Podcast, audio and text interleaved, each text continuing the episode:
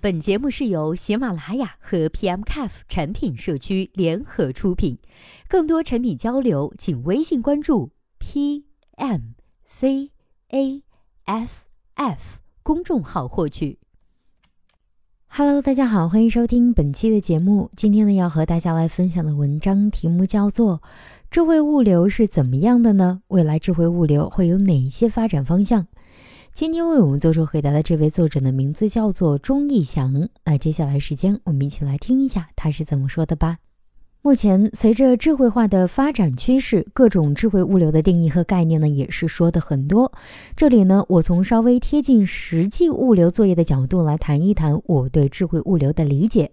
我所理解的智慧物流呢，基于两个无人。第一个是无人决策，是通过系统的深度学习，以替代人脑做出最优决策。智慧物流中，智慧的实现最主要是通过系统的深度学习，以替代人的经验来判断，做出符合实际作业利益最大化的最优决策。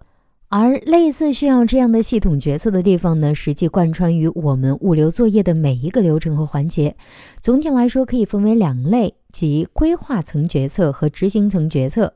我们分条来看，首先来看规划层决策。规划层决策呢，是从整体物流框架设计上的决策，包括运输网络、站点布局、时效设计、作业规范等等。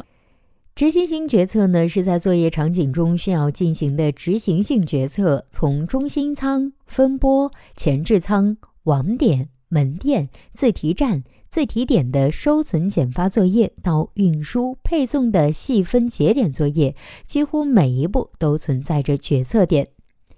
第二个是无人作业，是结合 IOT 和基于大数据以及 AI 决策实现的无人化作业执行。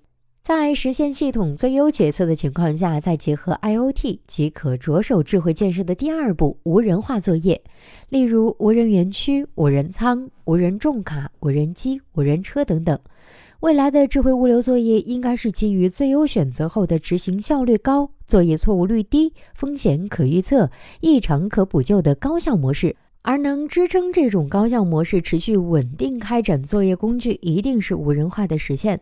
目前，我们能欣喜地看到很多无人仓、无人机已经投入了实际的生产应用中，像无人重卡、无人装卸也在实验考察阶段。未来物流作业的核心流程会逐步由有人转为无人，而人的工作会由一线执行逐步转为幕后监控。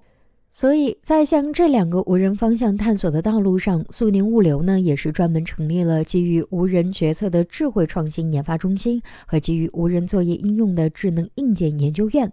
除了我所提的两个无人外，未来对于智能物流的想象空间其实还可以更加丰富、更加夸张一些。而我也深信，随着技术的快速发展迭代，对智慧物流的定义和理解也一定会不断的更新升华。好了，以上就是本期节目的全部内容。希望本期节目能够对您有所帮助。如果对待这个问题呢，您还有自己独特的见解，或者是想发表的意见，欢迎登录 PMCAF 产品经理社区，我们期待您的精彩回答。那我们下期再见啦，拜拜。